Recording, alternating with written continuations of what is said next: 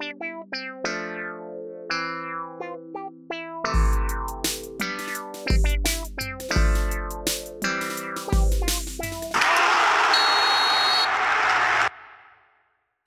dia, boa tarde, boa noite. Vamos começar mais um Boleirês, a linguagem da bola.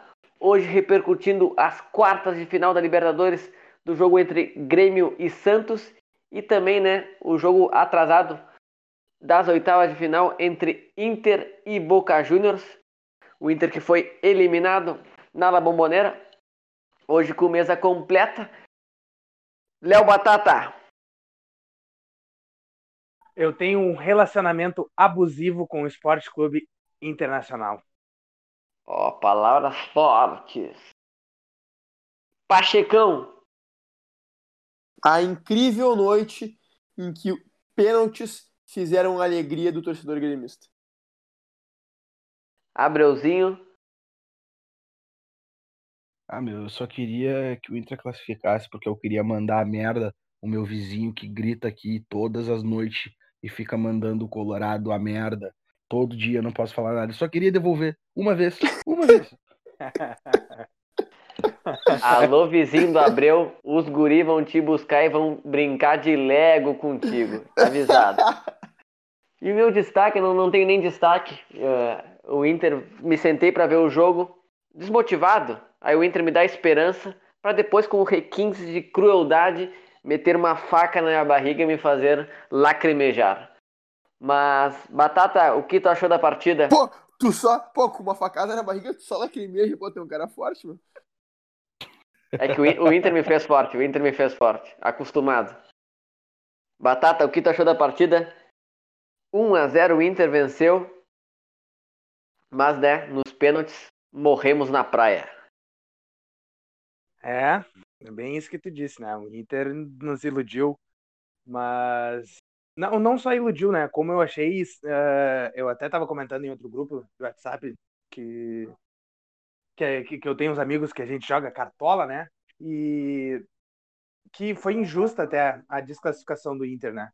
O, por, por incrível que pareça, né? O Inter vindo de uma derrota em casa, né? Por, por 1 a 0 uh, no segundo jogo ser desclassificado injustamente, é isso, isso é um fato a ser a ser né, colocado, né? Porque até porque até porque o, o time que o Inter vinha enfrentando é, é, é o Boca Juniors, né? Um dos maiores campeões da, da, da, Libertadores, né? E o Inter fez uma bela partida, né, cara? Foi a melhor partida do, do, do Inter do Abel Braga, né? E eu, eu deixo até aqui um pedido de desculpas, né, pro Abel, porque o que eu xinguei ele no, nos grupos, não xinguei ele, eu xinguei a contratação dele, porque eu acho ele um técnico extremamente Porra, cara, fico emocionado, cara.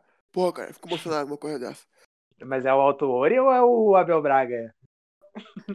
Porra, sou eu, cara. Pô, cara. É, eu só, eu só consegui reconhecer porque fala bastante cara. Né?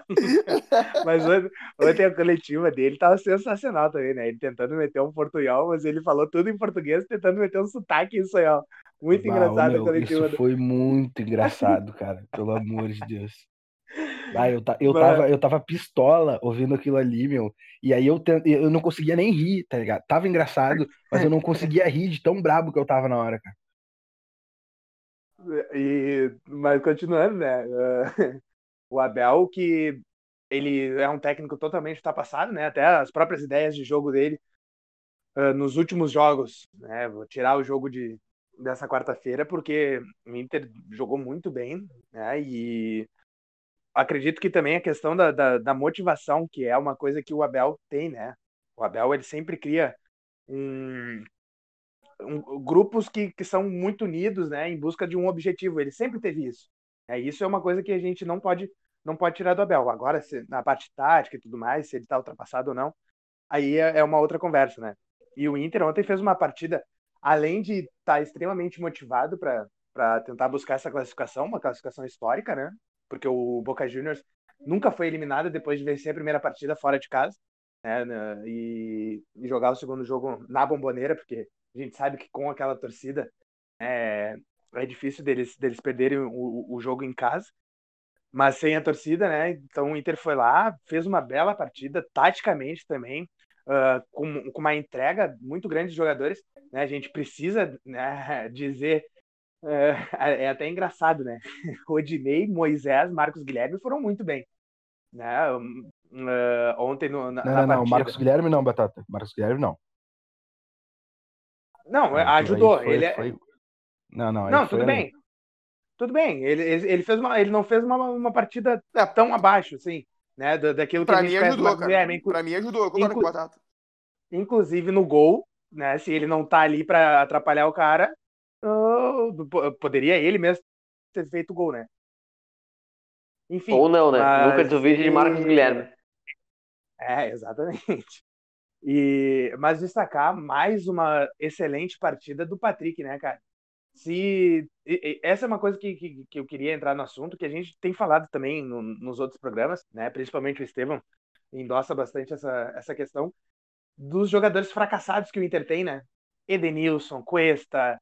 É, uh, ontem eu vou, eu vou colocar na, nessa lista o Rodrigo Dourado, né? Porque para mim ele deveria ter batido o pênalti que, que o, o bateu. Isso vai, vai se tornar assunto daqui a pouco. Né? O Estevam tá louco para falar sobre isso.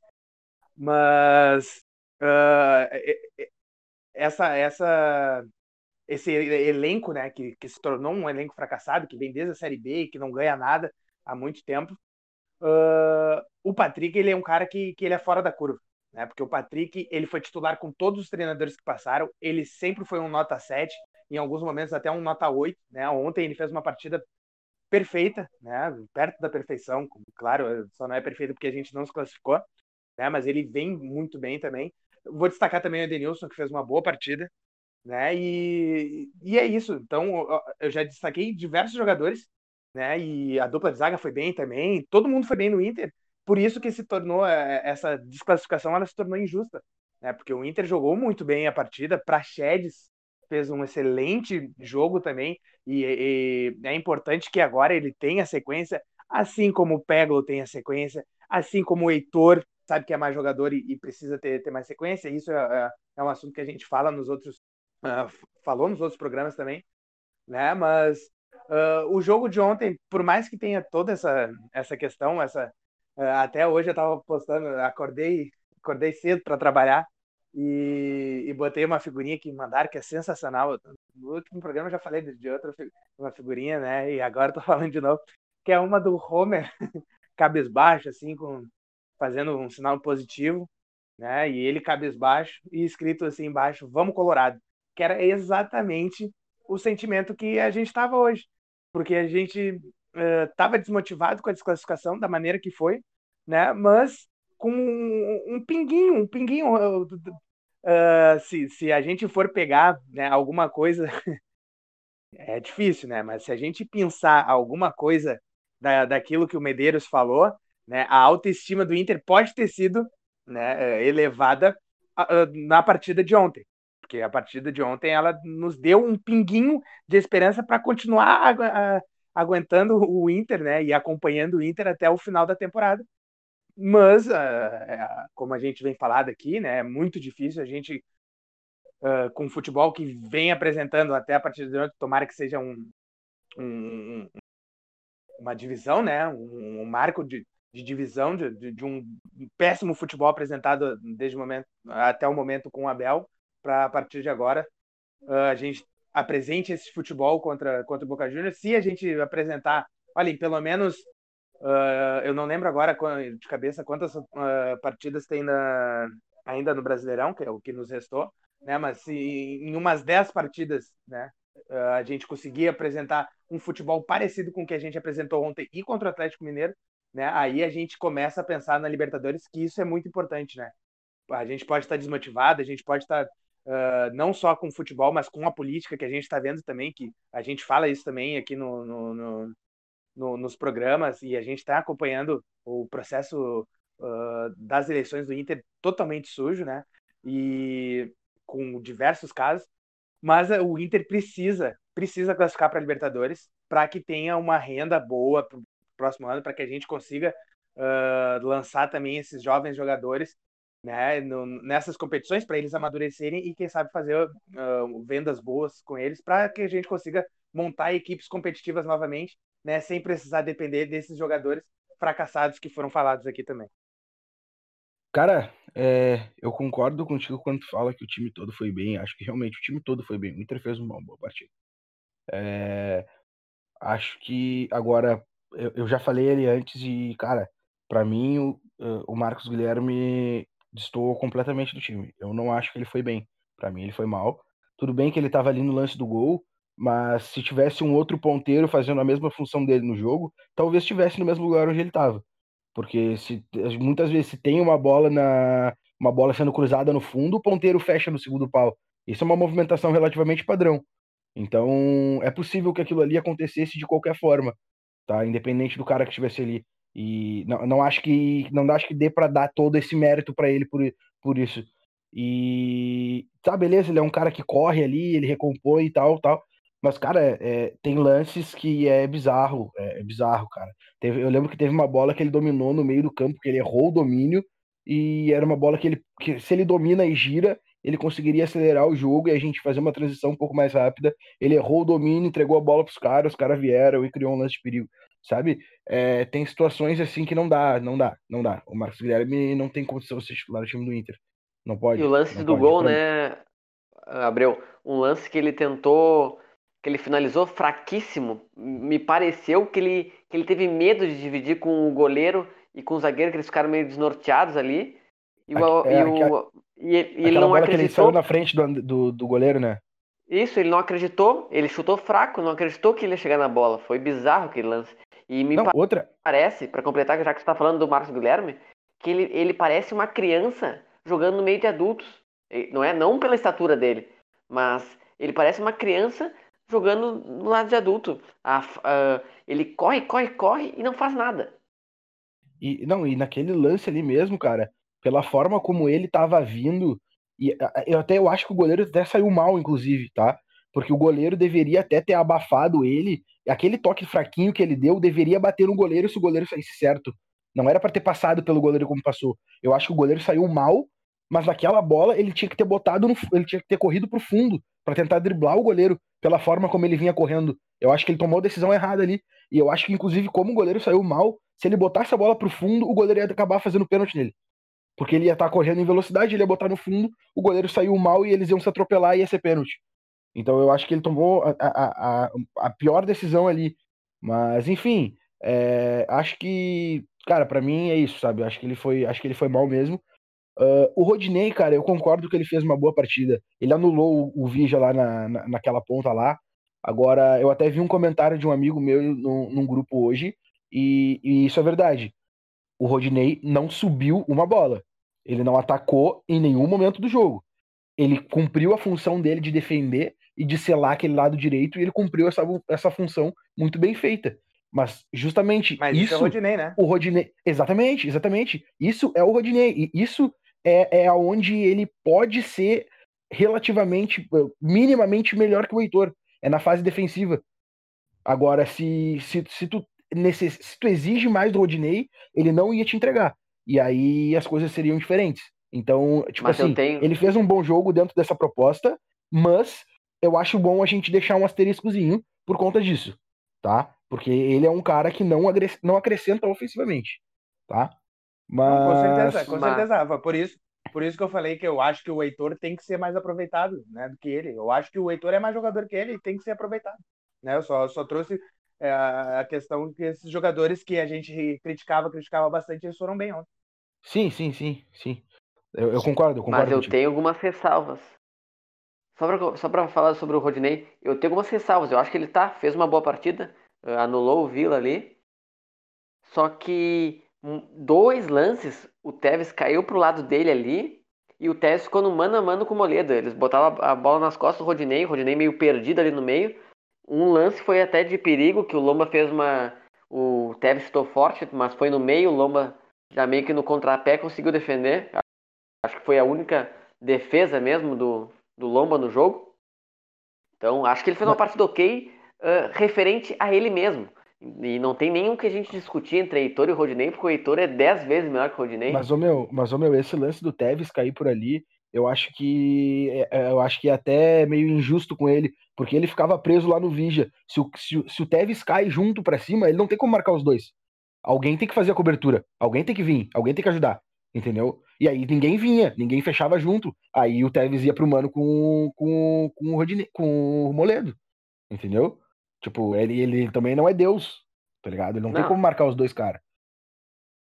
Sim, sim. Então, então acho que foram questões situacionais ali do jogo. Acho que, acho que até foram erros um pouco mais coletivos. Mas é isso, cara. A gente. Se a gente vai falar do, do pênalti depois também, pra, pra ficar enrolando muito. É, acho, que o, acho que o Lomba tinha que ter pego o primeiro pênalti do Tevez. Ele ficou no meio do gol, o cara bateu no meio do gol, ele não conseguiu pegar o pênalti. Para mim, ele tinha que ter pego. Mas ele pegou um outro pênalti depois. Uh, pênalti do Lindoso não, não, foi não, ridículo. Também acho que o Peglon não, não tinha que ter batido aquele pênalti ali. Mas é isso, cara. Não tenho o que fazer, cara. Eu tô tão decepcionado que eu não tô mais nem afim de ficar debatendo sobre o Internacional. Não. A minha percepção sobre o jogo foi que eu acho que o Inter fez uma boa partida ontem, principalmente porque jogou com um volante só. Jogou só o Lindoso. A gente jogou aqui no Beira-Rio com Lindoso e Dourado, dois primeiros volantes. Então isso melhorou o time. Entrou para Chedes, o meio ficou mais fluido ali. O Edenilson fez uma boa partida, como disse o Batata. O Patrick foi o, o melhor melhor do Inter no jogo. Depois o Yuri entrou bem também. O Peglow entrou bem, podia até ter feito o segundo gol ali, que ele deu uma arrancada e, to e tentou tocar para o Yuri para trás, e só que o zagueiro cortou. E eu acho que o Inter teve bem mais chance de eliminar o Boca, só que não conseguiu. Teve a falta do, na trave do, do Leandro Fernandes lá no primeiro jogo. O Lindoso perdeu um gol feito no primeiro jogo. O Patrick também perdeu um gol feito no primeiro jogo. O Galhardo bateu uma bola na trave no, no primeiro tempo da partida na Argentina. Então, sem falar que o Inter, o gol que o Inter toma aqui no, no Beira Rio é uma. Dançaram uma cúmbia ali, né? O, o, o Zé Gabriel e o Wendel. Então, acho que o Inter, ao meu ver, nos 180 minutos, jogou melhor que o Boca. Mas, fomos eliminados. Acredito que. Eu não posso passar um, um, um programa aqui sem falar do, do Kudê, porque não, não adianta. Acho que a gente iria passar no comando do Kudê. Mas é isso aí, agora é juntar os Volta. cacos. Não, juntar os cacos e. Vem viver eu outra espero, vez né? ao meu E eu lado. espero, né, que o. Uh, não, não, não acredito que agora, até fim do ano, vai acontecer isso, mas que o próximo presidente cons consiga, né, realocar essas, esses jogadores que não são planejamento para o ano que vem, para esse fim do brasileiro ser dos jovens e para quem vai ser aproveitado no que vem. Chega de Wendel, chega de Moisés, chega de Rodinei, chega de Lindoso, porque a gente tem que formar o time para o ano que vem e tem que dar rodagem para os jovens. Mas vamos comentar um pouco sobre, sobre os pênaltis ali, eu já vou dar minha, minha opinião. Acho que uh, o Batata ali reclamou que o Dourado não bateu o pênalti, né? Mas, se a gente for ver, o Peglou foi o sexto a bater, né? Faltava. Quem faltava bater ali? O Moledo, que nunca bateu um pênalti na vida. O Cuesta, que já participou de duas decisões de pênaltis, que errou, que eu me lembro, né? Contra o Novo Hamburgo e em Grenal. Depois tinha o Lomba. O Dourado também, que não bate pênalti nunca. E o Moisés, sendo que um deles teria que ficar teria que ficar fora né, da decisão porque o jogador do Boca foi expulso, então só poderiam 10 bater. Então o Peglow batia na seleção brasileira, acho que faz parte do amadurecimento do atleta bater em decisões, errar faz parte, errou. Mas ele batia na seleção brasileira. Acho que não tem essa de, ah, não poderia bater porque ele tem 18 anos. O Yuri, o Yuri foi lá e bateu e fez. Mas acho que o errou, quem errou mesmo, foi o Abel em não botar o D'Alessandro. Porque tinha mais uma substituição, botou o Leandro Fernandes, que bateu com muita personalidade, fez o gol. Ele tinha o D'Alessandro no banco, também tinha o Abel Hernandes, né, que tem tem carreira internacional, tem experiência. Eu acho que um dos dois deveria ter entrado para bater o pênalti. Mas isso quem decide é o Abel, né? Mas é isso aí. Eu, eu, eu queria comentar só que, cara, pela primeira vez em muito tempo o time do Inter fez sentido em campo. Aquilo que o Estevão comentou antes ali do ter jogado com um volante e tal. Cara, o Lindoso ali como primeiro homem, ter o Praxedes ao lado, ajudando a distribuir o jogo.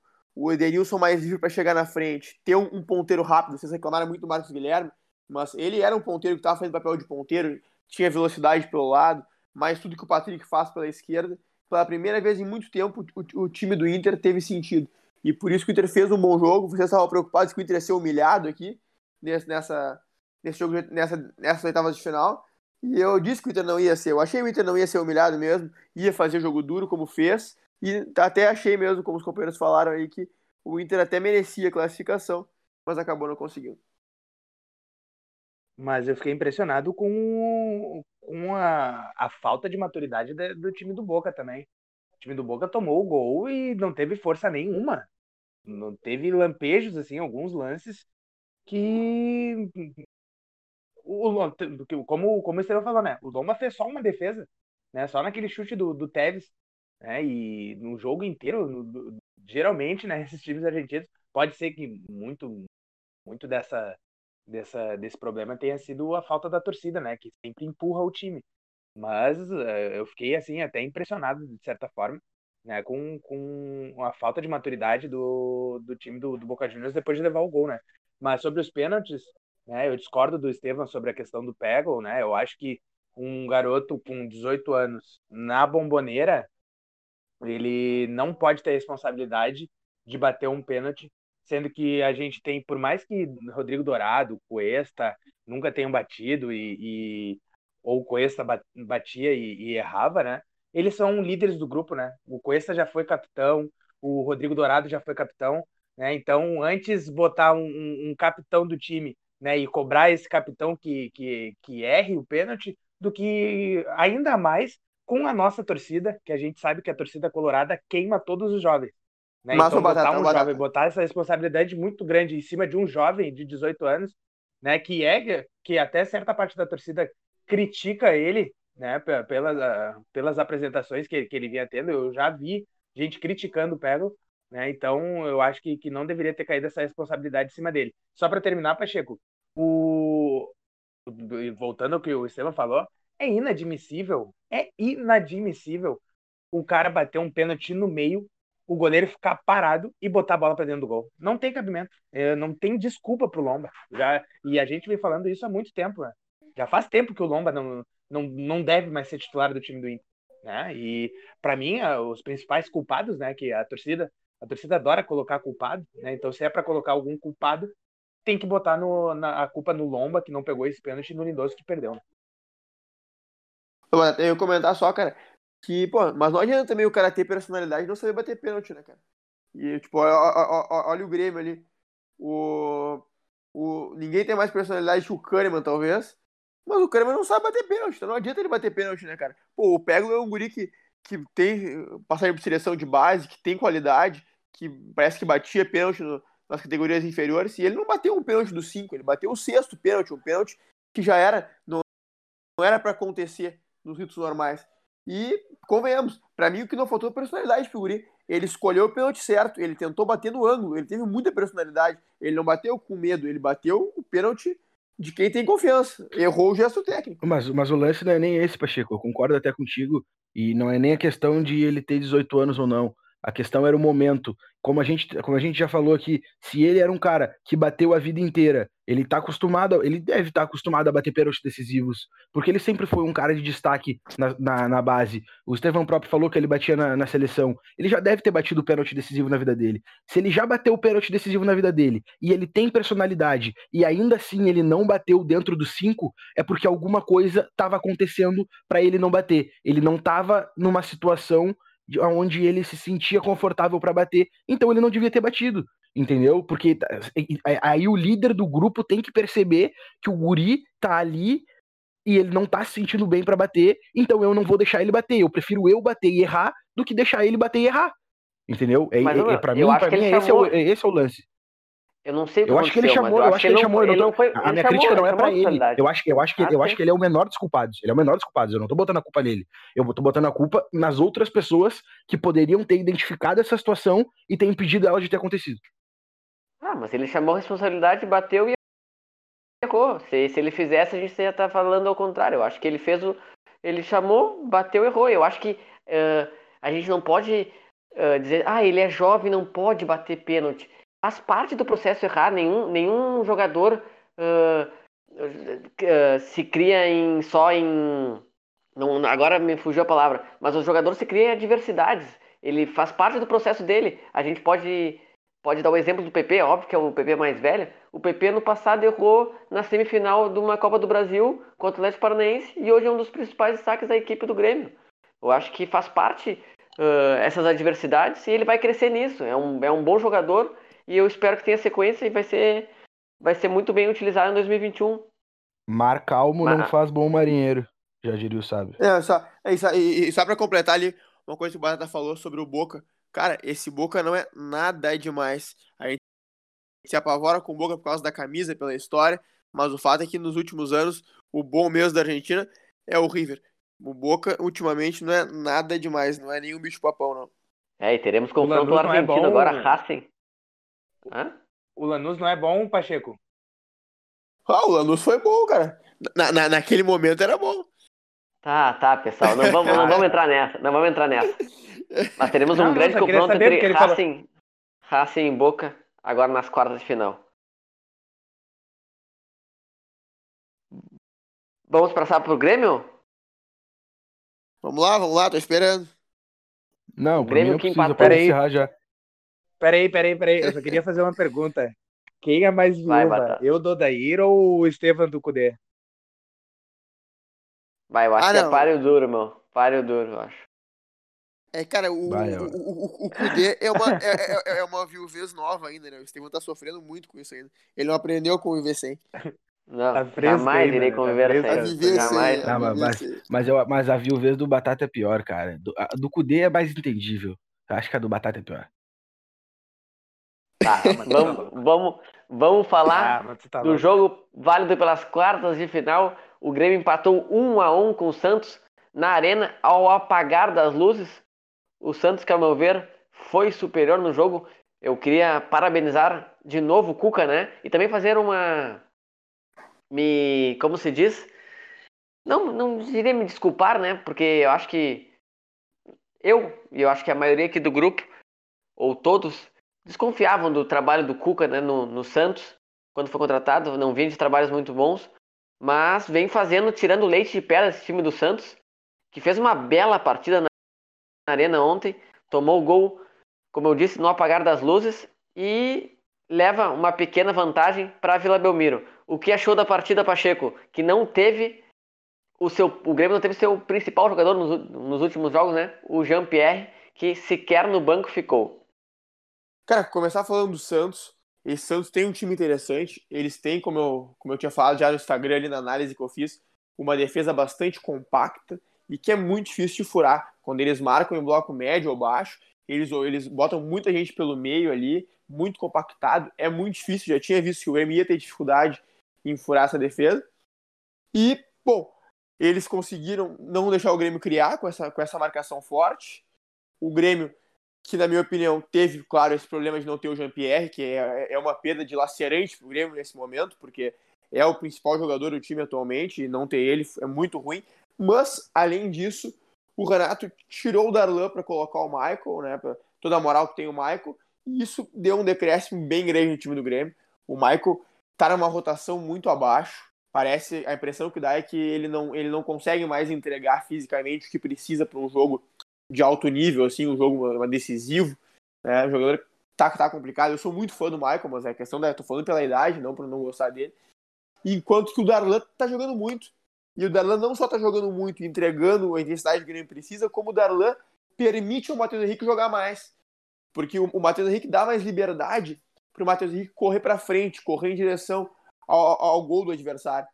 Uh, com o Maico, o Matheus Henrique fica às vezes meio preso, porque ele, ele, tem que se preocupar em cobrir as costas do Maico se o Grêmio perder a bola, porque o Maico, cada vez que o Grêmio toma contra-ataque, fica correndo como se tivesse bola de ferro no tornozelo. Então, não é. Então, cara, a verdade é que foi um erro não ter o Darlan desde o início. Uh, o Renato também colocou, optou pelo Luiz Fernando pela direita, que não jogava faz um tempo, e o Luiz Fernando não entrou bem no, no jogo, não foi decisivo, porque com uma defesa tão bem fechada como estava do Santos, o Grêmio precisava porque, ter mobilidade ali no meio para conseguir envolver e ter drible efetivo pelas pontas para fazer jogada de lado e tentar furar essa retranca que o Santos tinha. E não ter essa mobilidade no meio tendo o Michael ali. E o Fernando não fez um grande jogo e dificultou muito isso. E aí, claro, aí o grande erro do Renato para mim ainda foi que isso se deu para ver tranquilamente no primeiro tempo, isso tudo que eu tô falando. E o Renato voltou igual pro segundo tempo, e não só voltou igual pro segundo tempo, como também demorou 20 minutos para mexer. E aí, quando mexeu, mexeu justamente fazendo isso que eu tô falando, colocou o Darlan no lugar do Michael, colocou o Ferreira no lugar do Luiz Fernando. O Ferreira que, claro, tem seus problemas, às vezes é muito fome e, e erra alguns lances, mas tem drible, vai para cima e ajudou né, nessa questão, mais tem errado os cruzamentos, ajudou. Ele ganhou, Darlan... ele ganhou muito no um contra um, né? Exatamente. O Darlan também deu mais mobilidade no meio, então o Grêmio deu uma melhorada, mas já era um momento outro do jogo, já era um momento de um pouco mais de desespero, já tava já era metade final do segundo tempo, o Grêmio perdendo o jogo em casa e tendo que buscar um resultado. E aí, na sequência, ele fez uma mexida que eu não gostei. Ele tirou o Pinares, que não fazia um bom jogo, e colocou o Everton de meia. Eu até já defendi o Everton de meia aqui em alguns outros momentos, testar. Mas o fato é que não era um momento para tu colocar um cara ali no meio que. Um cara com o Everton que seria um cara para tentar envolver, para tentar ter transição, porque ele tem velocidade e tal. Era uma hora que o Santos estava fechado e o Grêmio tinha que botar a bola na área. E aí eu, eu teria colocado o Turim no lugar do Pinares naquele momento, para botar o Turim e o Diego na área e tentar mais, mais jogada de cruzamento. E o Renato não fez isso, a gente perdeu mais um tempo. E ele só foi colocar o Turim mais pro fim quando ele tirou o Vitor Ferraz. E aí, pô, tá, a gente teve daí o, o, os dois centroavantes dentro da área, mas o preço foi não ter o Ferraz na direita, não ter o lateral direito, o que nos deixou muito exposto. O Santos teve um contra-ataque para matar o jogo, e aí Acho que foi um ponto muito negativo do Santos. O Santos não soube matar o jogo. O Santos que tinha 1 a 0 estava segurando bem o placar. Uh, podia ter um contra-ataque matado o jogo, feito com 2 a 0 de Porto Alegre, praticamente classificado. Não matou, tomou um empate. Agora o Grêmio está vivíssimo. Mas aí, bom, voltando aqui o Grêmio com o Turinho Diego Souza, forçou meu jogo aéreo, acabou achando um pênalti ali naquela mão, que foi pênalti sim, e empatou o jogo. Mas também, tá falando antes, o que o sobre o Santos e sobre o que falou antes do Estevão sobre o Santos ter sido superior, eu discordo. Eu acho que o Santos também não, embora tenha marcado bem, também não criou nada que incomodasse o gol do Grêmio. A força do Santos são as transições e as bolas paradas. O Santos não conseguiu encaixar transições maravilhosas, só uma no segundo tempo, quando o Grêmio já estava no desespero, mas aí foi uma questão muito circunstancial. Então o Santos fez o gol porque o goleiro do Grêmio entregou, o Vanderlei saiu muito mal. E aí aquela questão que eu sempre digo, né? Quando o Vanderlei joga bem, faz um milagre. Ah, o Vanderlei é bom, quando vai mal, ah, o Vanderlei é ruim. Cara, o Vanderlei, ele entrega sempre a mesma coisa. Se tu chutar na cara dele, reflexo, ele é muito bom. Se tu precisar de posicionamento, de pegar firme, de alguma técnica, ele é muito ruim. Então, ele é exatamente assim. A, a, o nível de atuação dele vai depender da bola que o jogo cobrar dele. Se cobrar o reflexo, maravilhoso. Se cobrar técnica, horrível.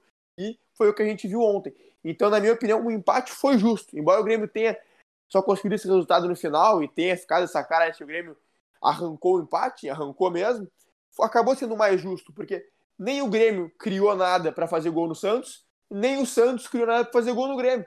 O 0 a 0 seria justo. Ah, mas o Santos, mas, o Santos, mas, o Santos criou mais. O Santos criou mais, Pacheco. Mas criou, criou eu vou te dar, cara? eu vou te dizer, eu vou te dizer dois lances. O lance que primeiro falar sobre o sobre o Darlan ali, não, não, não, deixa eu eu entrou. Deixa eu complementar, tá, não, complementar fazendo que, na minha opinião, o 0x0 seria mais justo, porque ninguém fez nada para fazer gol, mas o, o, Grêmio entregou um gol pro Santos e o Santos no pênalti entregou um gol pro Grêmio e foi isso.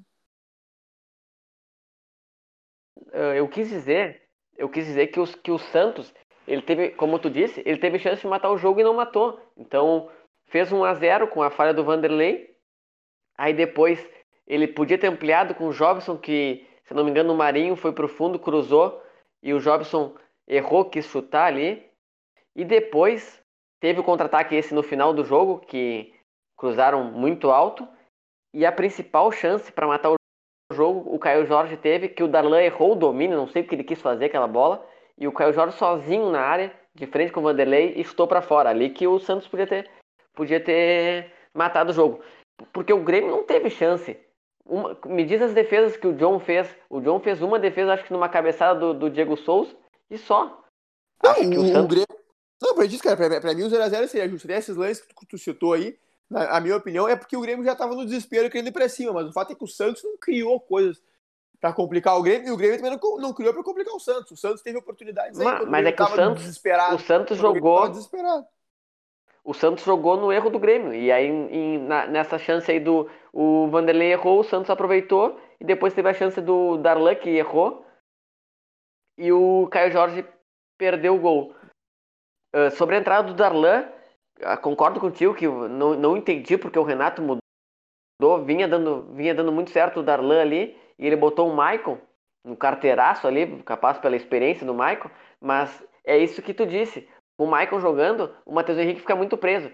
E a gente viu que quando o Darlan entrou, eu acho que o Darlan não entrou bem ontem, acho que errou uh, coisas básicas ali, eu acho que muito pelo. Uma coisa que tu sempre fala, né? Que eu observei, pelo preciosismo dele, que às vezes ele quer segurar muito a bola.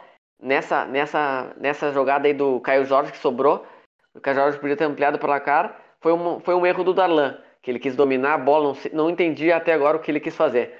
Mas quando o Darlan entrou, o Matheus Henrique cresceu muito no jogo, porque o, Matheus Henrique conseguiu se livrar da, da marcação do Santos e criar alguma coisa. Uh, mas, como eu disse ali, vou discordar de ti, acho que tinha que ter um vencedor. Era o Santos ontem e eu acho que o Grêmio saiu no lucro com esse, com esse pênalti no final. E tá vivíssimo, né? O Grêmio com certeza vai fazer, vai fazer um gol lá na, lá na Vila Belmiro. E queria destacar também outra coisa, que eu acho que o Grêmio também fez uma partida muito abaixo, porque o PP fez uma partida muito abaixo. O Santos conseguiu anular o PP e o PP não apareceu no jogo ontem. É, realmente, o PP também não fez um grande jogo. Eu tinha falado do Luiz Fernando antes, porque, claro, o Luiz Fernando era uma opção, o PP não é uma opção para jogar sempre, mas não fez um bom jogo também. Agora, cara, eu concordo com tu disse que foi bom pro Grêmio, claro que foi. O, o, Grêmio não fez um bom jogo, teve alguns problemas de escalação, de, de opção no caso do Renato, né? Aquilo que a gente falava do aquele meio que encaixou o Grêmio com o Darlan, Matheus Henrique e Jean-Pierre, o Grêmio entrou em campo com um só deles ontem, só o Matheus Henrique. O Darlan por opção fora e o Jean-Pierre por lesão, que não tem o que fazer. Agora, então essa opção do Renato bem ruim foi um dos motivos do Grêmio não fazer um bom jogo, além, claro, da postura defensiva do Santos, mas mesmo numa noite ruim, o Grêmio não morreu uma Libertadores, sabe como é que é uma Copa, uma noite ruim, daqui a pouco tu bota tudo a perder. E não foi o que aconteceu, o Grêmio teve uma noite ruim, uh, espero que tenha aprendido com essa, com essa noite ruim, porque a gente aprende nas derrotas, né? Então espero que o Grêmio tenha aprendido e o, não, não ficou um grande débito. Tem um a um no placar, que talvez o 0x0 dá o resultado para o Santos, mas o fato é que o Grêmio não costuma ter jogos de 0 a 0 o Grêmio costuma fazer gol nos jogos, então duvido muito que aconteça um 0 a 0 na Vila Belmiro, então eu continuo confiante na classificação do Grêmio, que entra em campo para ganhar lá, ou algum empate com gols, até um a um já leva para pênalti. Então, estou bem confiante. O Grêmio teve uma noite ruim e ainda assim está vivo na Libertadores. Agora, só pensar como que a gente vai conseguir envolver essa defesa do Santos lá na Vila Belmiro. Acho que vai ser um pouco mais fácil também. O Santos não vai jogar tão no erro, como tu disse, por estar em casa, que não tenha torcida, por estar em casa vai ter que ter uma postura um pouco um pouco mais ofensiva, então isso vai, vai dar aquele espaço que o Grêmio tanto gosta. E além disso, vamos ver se o Jean-Pierre pode jogar, se o Renato quiser optar pelo Darlan. O Luiz Fernando daqui a pouco tá com mais ritmo, mais inspirado, ou mesmo o Ferreira desde o início.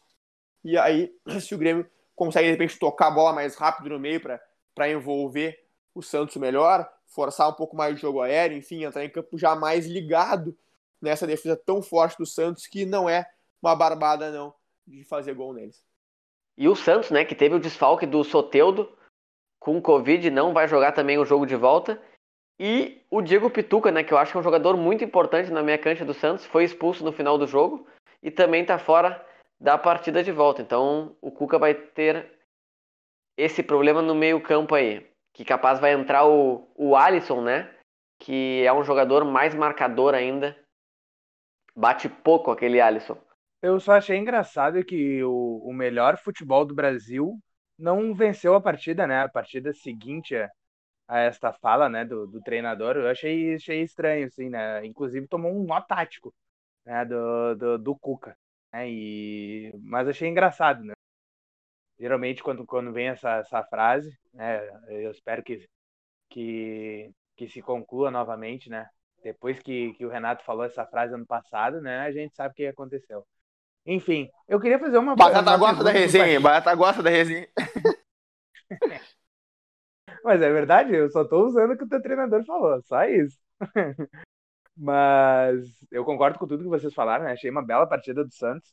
E eu acho que o Grêmio vai sair com essa classificação, principalmente por, por isso que o, que o Estevam falou agora, né? Com o desfalque do Soteudo. Daqui a pouco pode ser que tenha até mais alguns jogadores que possam ser infectados, né? Porque, para quem não sabe, o Soteudo viajou com a equipe, né? Ele viajou, mas ele acabou se sentindo mal e disse que estava com, com, com, com, dores, né? E aí o Cuca uh, encostou nele e viu que ele estava com muita febre, né? E aí resolveram fazer o isolamento e, e, e, ele testou positivo depois. Daqui a pouco pode ser que mais algum jogador tenha sido infectado, né? E aí também pode ter essa questão de passar para algum jogador de Santos, que pode ter passado para algum jogador do Grêmio. Então a gente precisa estar bem atento nessa, nessa situação aí para ver como como vai ocorrer até, até semana que vem, né? Que, que é o jogo da volta. E também com o Pituca, né? Que teve uma expulsão boba no, no, no. Era um jogador importante para esse esquema do Santos. Né? O Santos que já não tem o Carlos Santos desde o início da temporada, né? desde a volta da pandemia, na verdade, né? Que ele acabou se machucando. A volta dos jogos na pandemia, né? Que ele acabou se machucando, uma lesão grave. E o Santos não tem muitas peças, né? Um elenco meio limitado, então, é bem o que o Estevam falou, assim, o Cuca tá tirando leite e pedra. Mas eu queria fazer uma pergunta, né? A gente geralmente não, não fala de arbitragem, né? Mas eu queria falar uma, fazer uma pergunta para o Estevam, agora, para o Estevam, não, para o Pacheco. Agora que o D'Alessandro, né, já, já, já confirmou que não renova, que não fica no Inter, eu queria saber se o, o Pacheco acha que o Jeromel é o novo árbitro do, do quadro né, do Rio Grande do Sul. Né? Eu queria saber a opinião dele que quando o D'Alessandro reclamava com a arbitragem, xingava e não sei o que mais, né, a torcida do Grêmio, é, olha, só faltava mandar, mandar e-mails para a Federação Gaúcha, para a CBF, para qualquer coisa, né? Eu quero saber agora o que que, que, que o Pacheco, né, representante da torcida gremista aqui no nosso programa, tem a falar sobre o Jeromel, o próximo árbitro, né? Alô, Daronco, te liga aí. Batata tá só pela resenha hoje querendo fugir da situação de campo. Mas o que eu digo, cara, é que eu espero mesmo que o Jeromel apite muitos granais, porque, como eu já disse anteriormente, é importante sim ter um jogador que lute pelo que é seu, que a gente sabe que a gente não, a gente não pode ser hipócrita e achar que isso é ruim, não. Tem que saber se seronear o jogo, tem que saber controlar o, nível, o ritmo da partida. Então, se o Jeromel puder comandar muitos granais, eu vou ficar bem satisfeito. Vocês que chorem. Tá, quando, quando o D'Alessandro fazia, então, era feio, agora Jeromel fazendo é bonito. É isso que tá querendo me dizer, Não, eu... então. Cara, se, se, tu pegar minha fala anteriormente, eu, tu, tu, vai pegar eu dizendo que, eu achava muito. Eu admirava muito o que o D'Alessandro fazia, embora como gremista, eu evidentemente reclamasse, porque não tava me favorecendo agora. Eu, tu pegar o nosso programa falando sobre arbitragem, tu vai ver o que eu disse. Que eu acho que é muito importante ah. o jogador fazer isso, sim. Agora, Ó, claro, já dizia, já dizia, já dizia Albert Einstein: pimenta no cu dos outros é refresco. Exatamente. E mais um palavrão do Estevam aí pro programa. É verdade. Tem que eu ser, só... né? Um, eu tenho um próprio bingo. O Renato tem um bingo, eu tenho o meu bingo. Falar palavrão e Eduardo Cudê e xingar o Lindoso, que eu não xinguei, né? Viu? Não xinguei o Lindoso. Tô evoluindo. É, você não xingou o Lindoso no ar, né? Antes de entrar no ar, eu não, eu não vou nem dizer para vocês o que, com o que, que ele comparou o Lindoso. Vamos deixar assim. Mas, cara, queria só fazer mais um comentário falando sobre o Pinares, que não foi legal ontem. Né? Não, não, foi, não jogou bem. Até teve um lance que eu me irritei muito com ele, que o Matheus Henrique conseguiu abrir um espaço na, na linha de meio do Santos. Deixou o Pinares numa situação de frente com a, com a linha de defesa do Santos ali. E aí o Pinares parou e deu um cruzamento daqueles assim totalmente despretensioso para o Diego Souza. Estava reto, totalmente desnecessário, estava centralizado, digo, totalmente desnecessário cruzado ali. E jogou fora esse lance, me irritei muito nesse momento. E me decepcionei com essa atuação dele aí. Eu que já tinha achado que ele fez uma atuação apenas ok no final de semana, apesar daquele golaço que subiu a cotação da atuação dele, mas foi apenas ok. Então, vamos ficar de olho aí nos próximos jogos e ver o que, que esse cara pode entregar mesmo. Até porque eu desconfio muito que o lugar dele mesmo seja pela direita e não jogando centralizado que é como o Grêmio pretende usar ele, então é uma coisa que pode nos preocupar um pouco isso. Mas vamos ficar ligados nos próximos jogos para entender bem quem é o Pinares e o que, que ele pode nos entregar. É, eu acho que é muito cedo ainda para a gente ter uma avaliação, né? Como tu disse, muito cedo para avaliar o Pinares. Tu acha que ele faz mais ou menos comparado ao Alisson, né? Que, por sinal, ia, dar uma, ia perguntar quando volta o Alisson? Cara, isso aí é uma, uma pergunta. Essa é a pergunta de um milhão de dólares, cara. Questões de departamento médico no Grêmio são um absurdo, cara. O jogador no Grêmio sai com, com uma lesãozinha para por seis meses. É, é uma coisa impressionante. O Jean-Pierre agora eu tô até assustado, cara. O Jean-Pierre saiu, o pessoal falando, ah, o Jean-Pierre uh, não tá, saiu e tá ok. Foi pro banco no último jogo, agora já não foi. Eu já tô esperando que o Jean-Pierre só joga em 2022 agora. Porque ano passado foi assim também. O Jean-Pierre saiu machucado, daqui a pouco tá voltando. Cara, o Jean-Pierre tava no banco no 5x0 Grêmio tomou pro Flamengo. E depois daquilo o Jean-Pierre ficou mais seis meses sem jogar futebol. É uma coisa impressionante, né? Eu não tem como entender como é, o que, que, acontece no departamento médico do Grêmio. O Alisson é tomou, nem... uma panca... tomou uma pancada lá contra o São Paulo em 18 de outubro, 17 de outubro, acho, 17 ou 18 de outubro, e tá até agora sem jogar, e tu não escuta falar que o Alisson tá voltando nem nada. Então, cara, não sei quando o Alisson volta, não tenho essa informação, e me preocupa muito, porque no Grêmio é assim, o Guilherme Guedes não joga desde o Campeonato Gaúcho, lá da fase de grupos do Campeonato Gaúcho, o Leonardo Gomes não joga futebol há mais de um ano e ainda vai ficar o quê? Um ano e meio sem jogar. O Douglas ficou quase dois anos sem jogar futebol. Cara, é impressionante o que acontece no departamento médico do Grêmio. É incrível mesmo, Pacheco, esse departamento médico do Grêmio. O do Inter também não fica para trás. A gente pode ver o exemplo aí do, do Dourado, que demorou muito tempo para voltar aos gramados. Mas enfim, só passando uh, uma última uma notícia aí, né, que o a chapa 3 do Inter, do candidato José Aquino, foi impugnada. Então agora o Inter está nesse imbróglio aí. Não sabe quem vai se.